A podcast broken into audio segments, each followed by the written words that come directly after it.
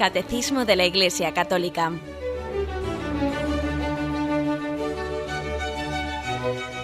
Un programa dirigido por Monseñor José Ignacio Munilla, Obispo de San Sebastián.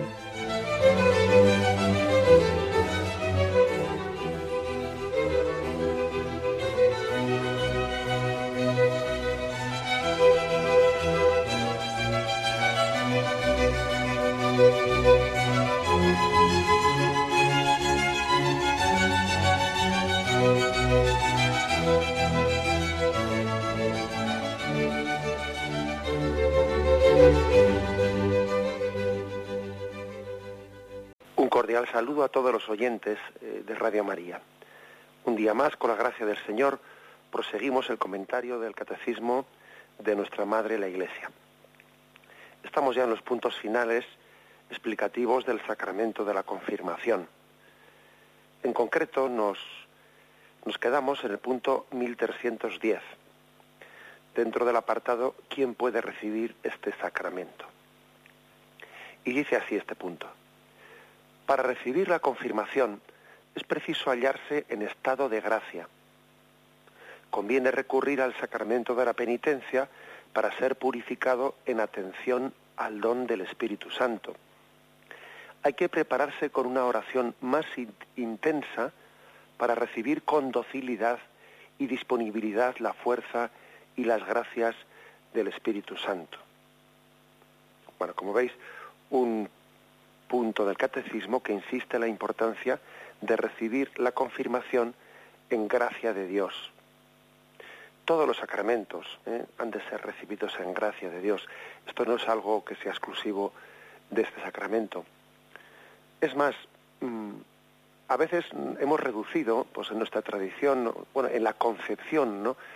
Mm, de lo que es eh, recibir un sacramento en gracia de Dios, parece que lo hemos eh, reducido exclusivamente a la comunión. Bueno, y no estaría, y no, no estaría, no sería poco si, si no hubiésemos olvidado eso, porque muchas veces, por desgracia, eh, pues se puede comulgar sin conciencia de, de la importancia de estar bien purificado para recibir la, la Sagrada Comunión, de estar en gracia de Dios. Pero es que nos olvidamos de que es que eso mismo se puede y se debe de decir de todos los sacramentos. También uno tiene que recibir la confirmación en gracia de Dios. También uno tiene que recibir el sacramento del matrimonio en gracia de Dios, etcétera, etcétera. ¿eh? Todos los sacramentos deben de ser recibidos en gracia de Dios. Los únicos sacramentos ¿eh? que pueden ser recibidos en pecado pues son precisamente los sacramentos que quieren sanar el pecado, ¿eh? que son el bautismo, pues el sacramento de la confesión de la penitencia y el sacramento de la unción de enfermos, que cuando alguien no puede, eh, pues en su estado no, no tiene la ocasión de poderse confesar personalmente, el mismo sacramento de la unción de enfermos, eh, pues está dirigido al perdón de sus pecados. O sea, los únicos sacramentos que pueden ser recibidos en pecado pues son los tres que precisamente van a sanar el pecado. Bautismo, penitencia y unción de enfermos cuando uno no puede confesarse previamente por el estado de salud en el que se encuentra, no, es capaz o no tiene capacidad de poder expresar y, confesar sus pecados. Bueno, pues, mm, ¿por qué insiste la Iglesia tanto en esto? Bueno, acordaros de aquel pasaje, aquel pasaje del Evangelio en el que se recuerda que un hombre invitó al banquete de bodas a sus, a sus amigos, que eran los principales del pueblo, ¿no? Y uno se excusó, el siguiente se excusó también, y todo el mundo diría su excusa, ¿no?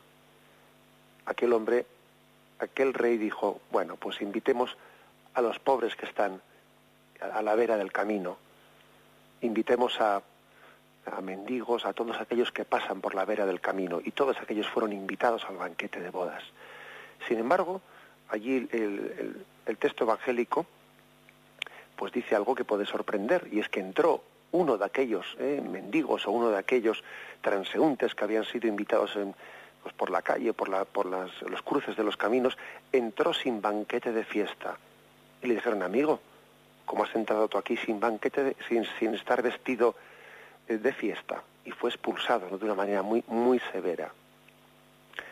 Eh, uno dice, bueno, que este Evangelio, ¿qué quiere decir con esto? Porque evidentemente si, si había invitado a, mendigos y se había invitado, pues no a los principales, sino a los más pobres, pues parece normal que, que vayan mal vestidos, ¿no?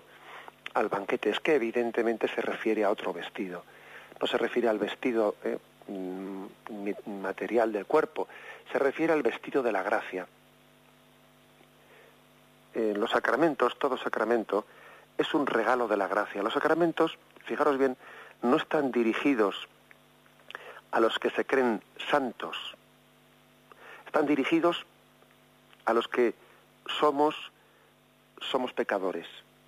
O sea, un sacramento no es un premio para el bueno, no, es una medicina para el pecador. Esto es importante. ¿eh? O sea, los sacramentos no son premios para los buenos que nadie se crea que por que, la Iglesia pues le da un sacramento porque él se siente justo y él se considera con mm, digno, se considera con mérito, pues para recibir un sacramento, que, que todo el mundo se quite de la cabeza ese concepto. Fijaros como decimos en la Eucaristía, Señor, yo no soy digno de que entres en mi casa. Y lo decimos estando en gracia de Dios.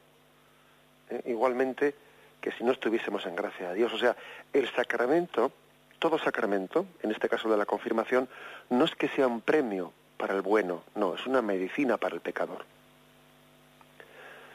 Entonces, por eso, ese, ese pasaje del Evangelio dice que eh, se invitó a ese banquete, a ese banquete de bodas, a todos. ¿eh? Se invitó, si me permitís, incluso a buenos y malos, se invitó gratuitamente a todo el mundo. La invitación a ese banquete de los sacramentos es gratuita.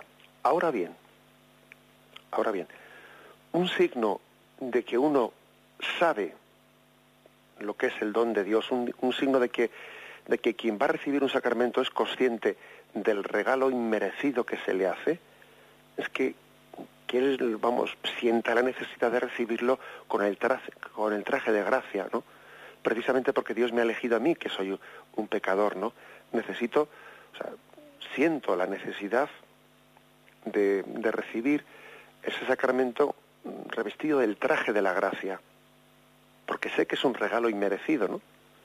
Pues porque es lo menos que puedo hacer.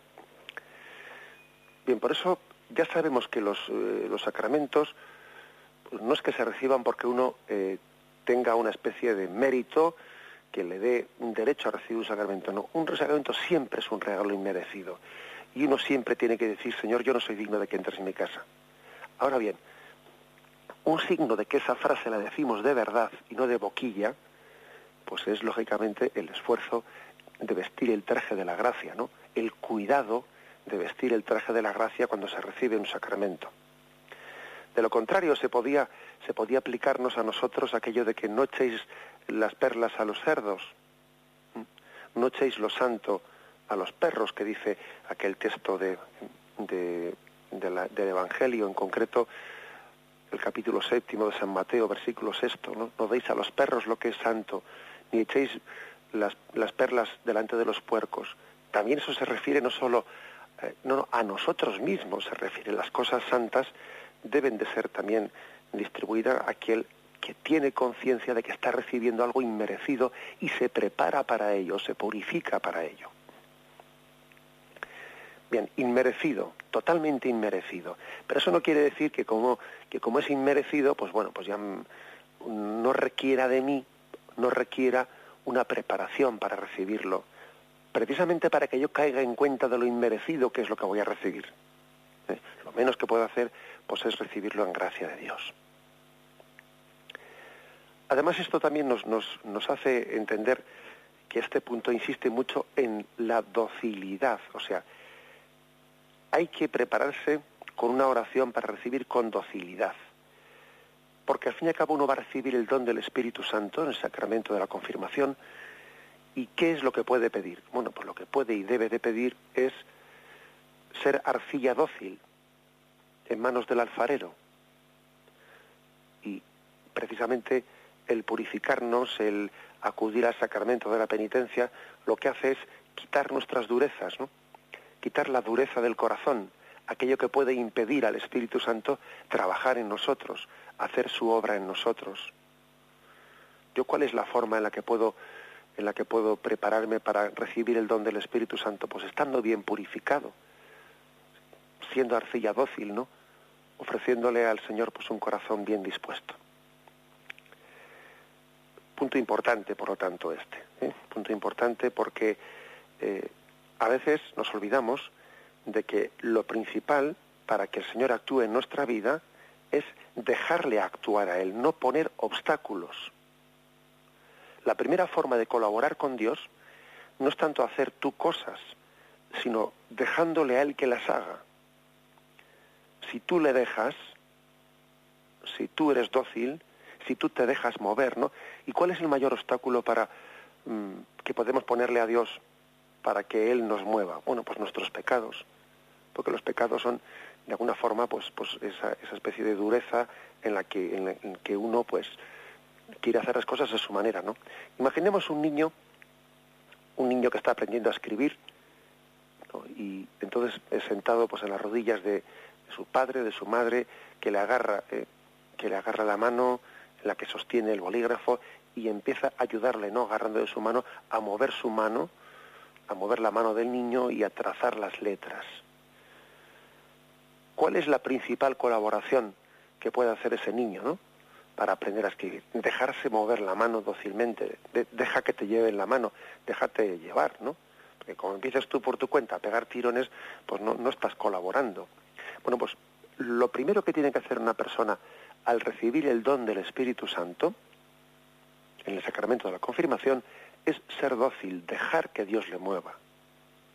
Dejar que Dios le mueva. Y para eso lo primero es, bueno, prepararse con el sacramento de la penitencia quitando los pecados, porque los pecados son, originan ¿no? un corazón endurecido que no se deja mover. El sacramento de la penitencia pues es importantísimo pues bueno, para que el sacramento de la confirmación sea efectivo, ¿eh? efectivo. Daros cuenta de que un sacramento, un sacramento no es magia, no es magia, es decir, es verdad que tiene un efecto por sí mismo, pero no, no es mágico en el sentido de que, de que importa mucho tu disposición interior, tu colaboración interior, tu apertura interior a recibir el don de Dios. Yo a veces a los jóvenes en, la, en las, vísperas del sacramento de la confirmación, les he solido más o menos pues, decir lo siguiente, ¿no? Eh, tened en cuenta que mañana el Espíritu Santo, cuando venga el obispo y se celebre el sacramento de la confirmación, el Espíritu Santo será invocado sobre todos vosotros. Ahora bien, mm, no va a haber dos que lo reciban igual, cada uno lo va, lo va a recibir de manera distinta. El Espíritu Santo se va a derramar sobre vosotros pues de formas diferentes, en medidas diferentes, ¿no? Y pregunta un hombre, pero eso no es una discriminación. También Dios discrimina, también Dios se le da a uno más y a otro menos porque le resulta más simpático o más antipático. No, no, es que eres tú mismo el que te discriminas. El Espíritu Santo quiere infundirse en todos, pero según la disposición del corazón puede, puede acoger, puede encontrar morada, ¿no? En uno o no encontrarla igual que Jesús, aquel niño Dios que iba siendo portado por, por José, eh, que iba siendo llevado en, el vientre de María, ¿no? Y conducido por José en Belén, tocaba las puertas y no se le daba posada aquí o no se le daba posada allá. También el Espíritu Santo pide posada, toca la puerta del corazón cuando viene la confirmación y dependiendo, dependiendo de que encuentre un corazón bien dispuesto, pues puede puede darse, puede infundirse en él de una manera más plena o más mínima, o más mínima.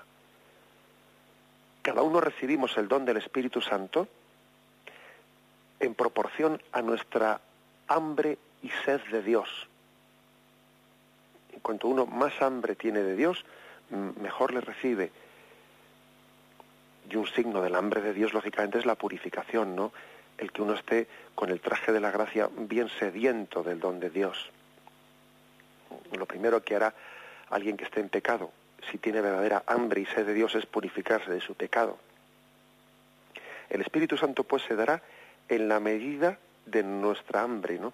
Y él mismo quiere suscitar hambre, él mismo quiere suscitar sed. Bueno, pues esto es eh, la primera afirmación importante ¿eh? del, catecismo, como podéis ver. Una, información, una afirmación que pone las cosas en su sitio ¿eh? y, nos hace entender que la mejor colaboración con Dios es no estorbar, no estorbes, no le pongas obstáculos a su acción, quita tus pecados. Dice este punto hay que prepararse con una oración más intensa, para recibir con docilidad y disponibilidad las fuerzas y gracias del Espíritu Santo. Suele ser bastante frecuente con los candidatos al sacramento de la confirmación, pues tener una vigilia de, petición de la gracia del Espíritu Santo. Aquí se hace referencia a Hechos de los Apóstoles, capítulo primero, versículo 14, donde dice, todos ellos perseveraban en la oración con un mismo espíritu en compañía de algunas mujeres de María, la madre de Jesús y de sus hermanos. Bueno, curiosamente, curiosamente habla de cómo eh, los apóstoles eh, perseveraban en la oración y de esta forma recibieron el don del Espíritu Santo en Pentecostés. Perseveraban unidos en la oración los apóstoles teniendo a María eh, como centro, la madre de Jesús. Podemos mm, fijarnos en un detalle y es que en el cenáculo en el que se recibió el don de Pentecostés, estaban allí los apóstoles y en el centro tenían a María. Fijaros cómo en las representaciones, bien sean mosaicos o de, o de cuadros de pinturas, etcétera, o relieves, eh, cuando se mm, muestra Pentecostés siempre se ve el colegio apostólico con María en el centro, teniendo una lengua de fuego encima de cada cabeza. María era la mujer la perfectamente dispuesta la perfectamente dócil para recibir al Espíritu Santo. Era muy importante la presencia de la Virgen María en el cenáculo preparando la llegada del Espíritu Santo. Era muy importante porque ella era la que más hambre y sed tenía de Dios, la que no tenía pecado y por lo tanto era perfectamente arcilla dócil para ser moldeada por el Espíritu Santo. Y por eso nosotros una cosa que hacemos eh, es prepararnos a recibir el don del Espíritu Santo, prepararnos invocando a la Virgen María, tomando de ella referencia, referencia para que seamos también arcilla dócil para ser moldeados por el Espíritu Santo en el sacramento de la confirmación. Cuando los candidatos para recibir el sacramento de la confirmación se preparan en los días previos o haciendo una oración de vigilia, es muy importante que invoquen a María y se imaginen el cenáculo y con María en medio. María es como una antena, una antena que, que recibe, ¿no? que atrae el don del Espíritu Santo. Lo atrae por su perfecta disposición ¿eh? a recibirlo. Hay que prepararse, pues, eh, con una intensa oración unida al sacramento de la confesión. Oración unida al sacramento de la confesión. Si uno se pone a rezar profundamente, ¿no? Se pone a hacer oración, se pues ante el Señor le dice, Señor, ¿qué quieres de mí? ¿Qué te ofreceré? ¿Qué es lo que en mi vida quisieras, no que, que cambiase? ¿Qué quieres de mí? Y posiblemente escucharemos que Él nos responda, quiero tus pecados, dame tus pecados en el sacramento de la confesión. Dámelos, yo quiero cargar con ellos. Dame tus pecados, porque ¿qué otra cosa me vas a dar, no? De cara al sacramento de, pues, de la confirmación en concreto. ¿Qué quieres? ¿Qué promesas me vas a hacer? ¿Qué promesas? Y luego ya sé yo de, tu debilidad. Que vas a ofrecerme este sacrificio, el otro. Dame tus pecados. O sea que la mejor oración, la oración más humilde de preparación para recibir un sacramento, al final lo que hace es ofrecerle al Señor un corazón humilde en el sacramento de la confesión, un corazón humilde y bien dispuesto. Bien, vamos a hacer un momento de reflexión eh, y continuamos enseguida.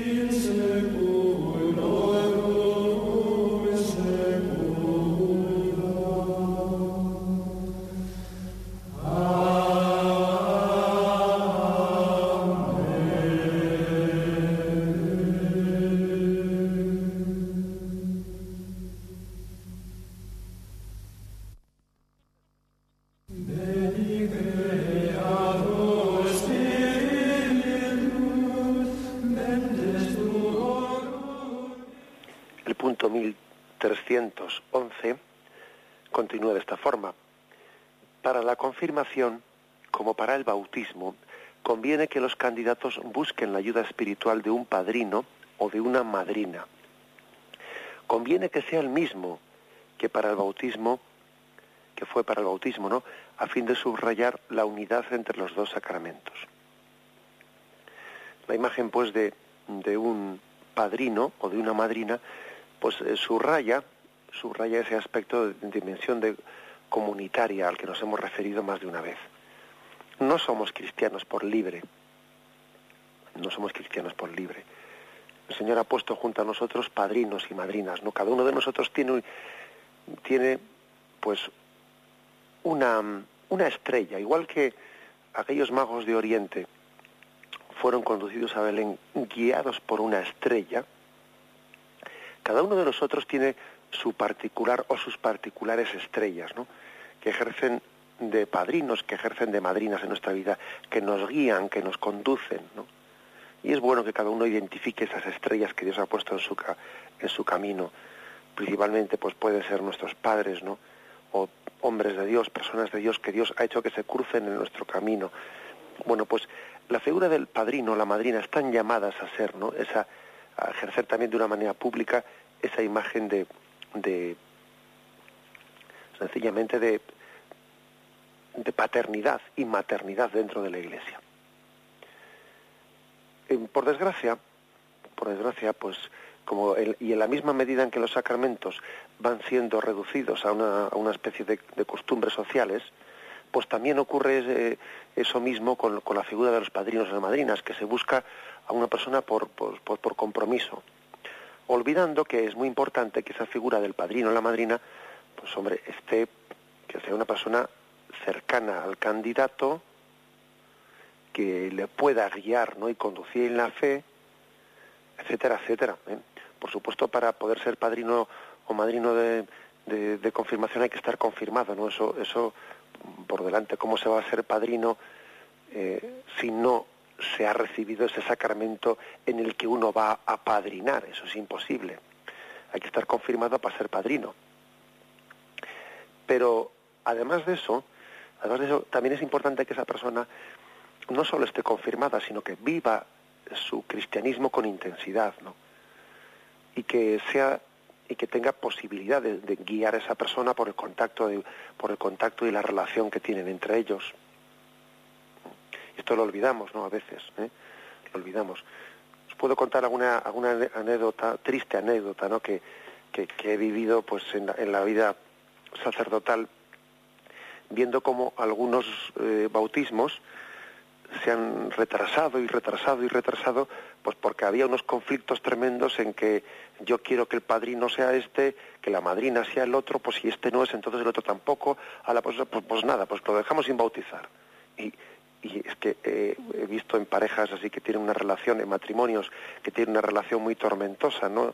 Pues como a veces, por la, por la discusión de que si tu padre, mi madre, de que si el otro, de que si el otro, la como no llegaban a un acuerdo, el niño sin bautizarse, y el niño sin bautizarse, dice, no, Dios mío de mi alma, ¿no?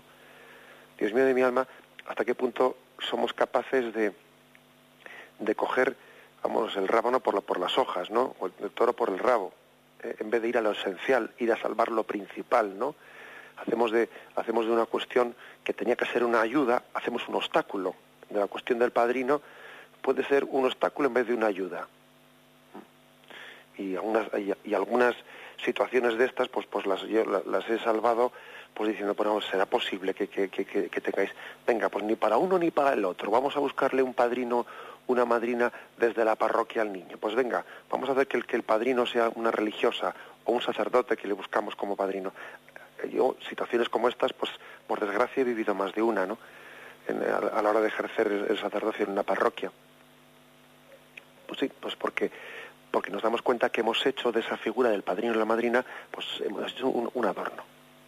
Un adorno en la que, ¿qué se espera del padrino o la madrina? Bueno, pues espera que, pues que le regale algo, que, le dé un regalo a su apadrinado, y para él es como un honor que se hayan fijado en él. ¡Ay, qué ilusión me hace, ¿no?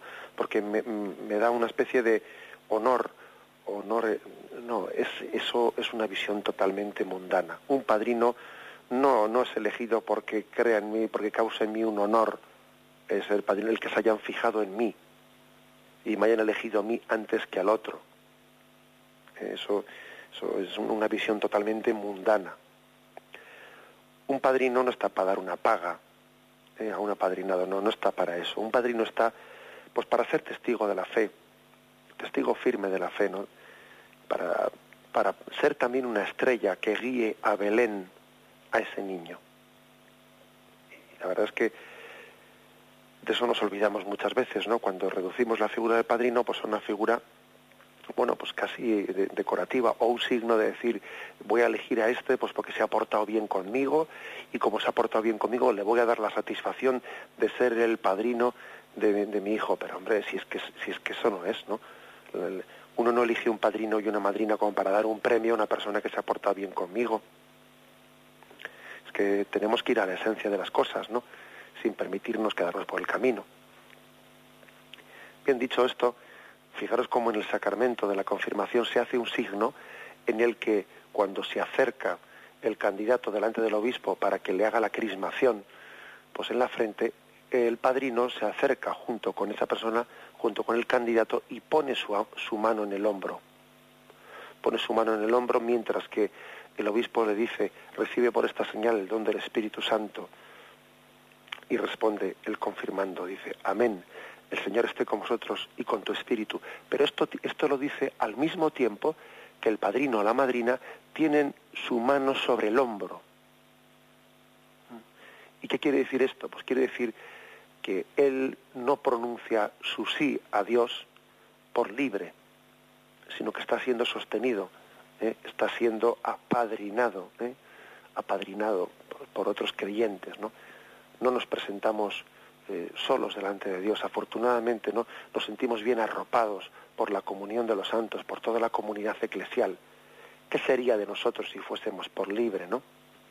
Hay un arropamiento en este misterio de la comunión de los santos que, que vivimos dentro de la Iglesia. Bien, bien, lo vamos a meditar y continuamos enseguida.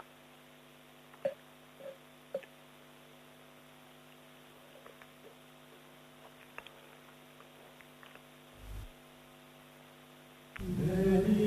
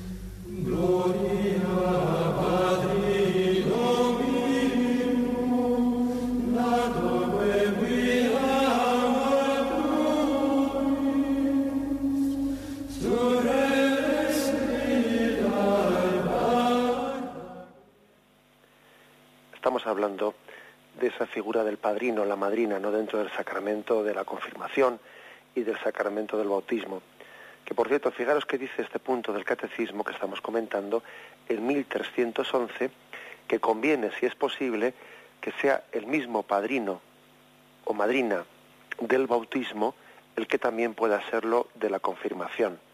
¿Por qué? Pues porque es un sacramento que está el de la confirmación en estrecha unión con el bautismo y así de esa manera se significa más. Y también ese padrino o esa madrina está en mejor disposición de hacer un seguimiento, ¿eh? un seguimiento al proceso de fe, de, mm, de, ese apadrinado suyo, que se supone que el padrino o la madrina ha ido teniendo un seguimiento de ese candidato.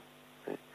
Y ahora, pues si es posible, pues vuelve a ser padrino o madrina en la confirmación y eso le permite, te permite pues una, un acompañamiento espiritual, un acompañamiento espiritual importante.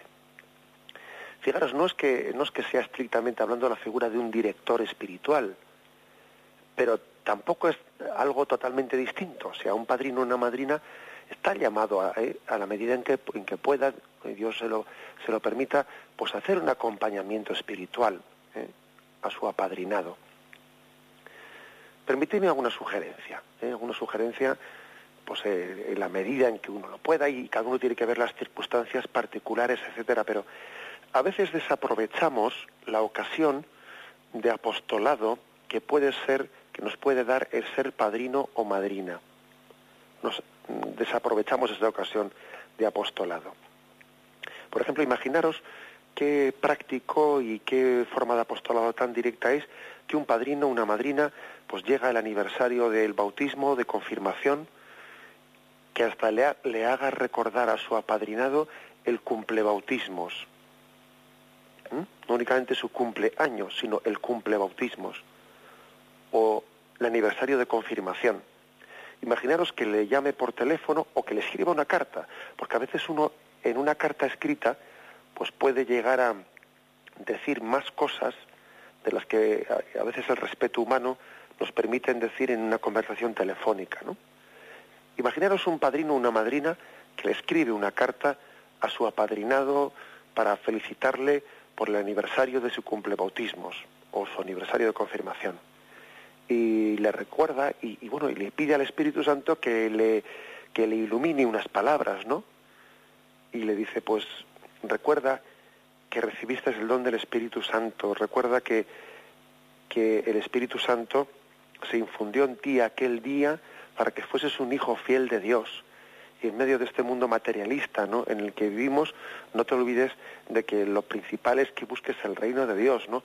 Y lo demás se nos dará por añadidura.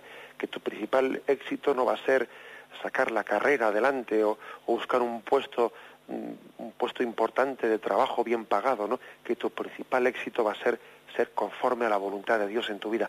Imaginaros un padrino y una madrina que tomando en serio, ¿no? Pues su, eh, esa vocación, por ejemplo, tiene esa costumbre de escribir una carta a su apadrinado eh, en ese aniversario.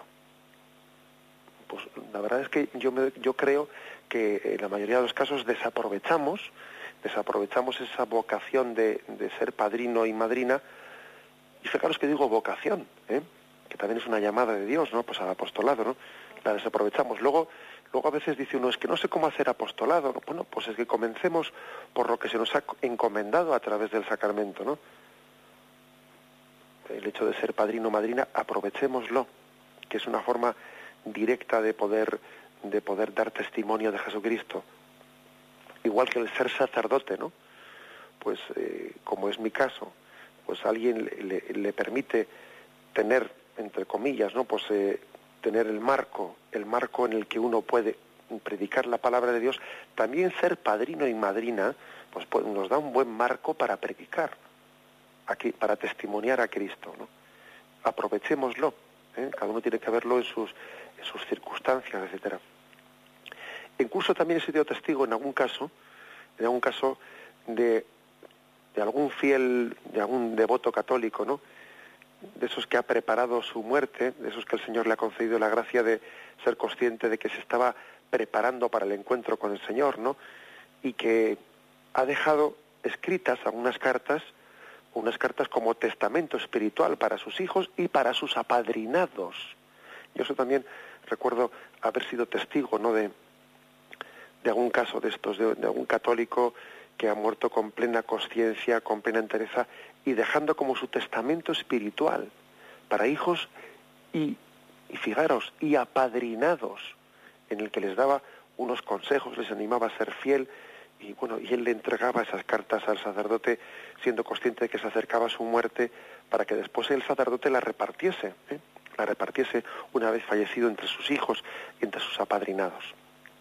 Qué hermoso es ver que existen algunos católicos, por lo menos, ¿no? que tienen esa conciencia de haber sido vocacionados por Dios para ser estrella para sus hermanos, estrella que les guíe a Belén, para ser instrumento, ¿eh? instrumento de Dios para esas personas. Qué hermoso es, ¿no? Que exista esos testimonios. Bien, pues vamos a dejar eh, aquí este comentario del catecismo. Hemos terminado, hemos terminado la parte que dice quién puede recibir este sacramento, ¿eh? comentando los puntos 1310, 1311. Nos falta en la última parte que es la referente a los ministros de la confirmación. ¿eh? Si Dios quiere, continuaremos y, concluiremos con ese último apartado, el ministro de la confirmación. ¿Quién es el que confirma? Bueno, y, haciendo explicación de ello. Y me despido con la bendición de Dios Todopoderoso. Padre, Hijo y Espíritu Santo, descienda sobre vosotros. Alabado sea Jesucristo.